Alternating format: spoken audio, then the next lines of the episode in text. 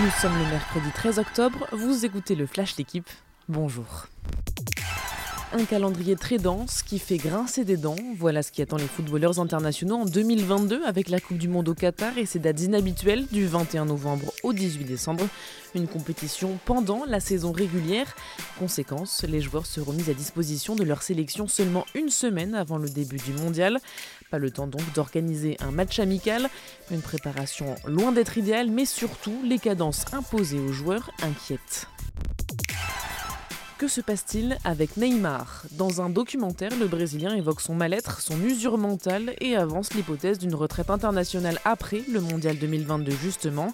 L'attaquant de 29 ans supporterait mal la pression et les lourdes critiques au Brésil. Ces déclarations interrogent, mais il rassure son club.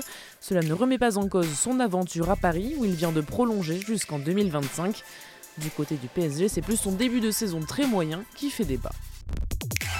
Exploit historique et renversant de l'Asvel hier soir face à l'EFS Istanbul en Euroleague.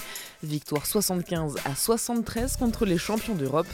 Menés de 19 points dans le troisième quart-temps, les Français ont réalisé une fin de match de folie, scellée par un dernier rebond offensif converti par Costas Antetokounmpo, le panier de la gagne qui permet aux Lyonnais de rester invaincus cette saison. 17 ans de carrière, 50 essais en top 14, 82 sélections. Louis Picamol prendra sa retraite à la fin de la saison à bientôt 36 ans. Le troisième ligne de Bordeaux-Bègle l'annonce aujourd'hui dans une interview à l'équipe.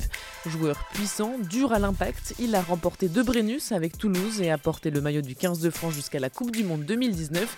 Aujourd'hui, il dit vouloir écouter son corps et sa tête. Merci d'avoir écouté le Flash L'équipe. Bonne journée.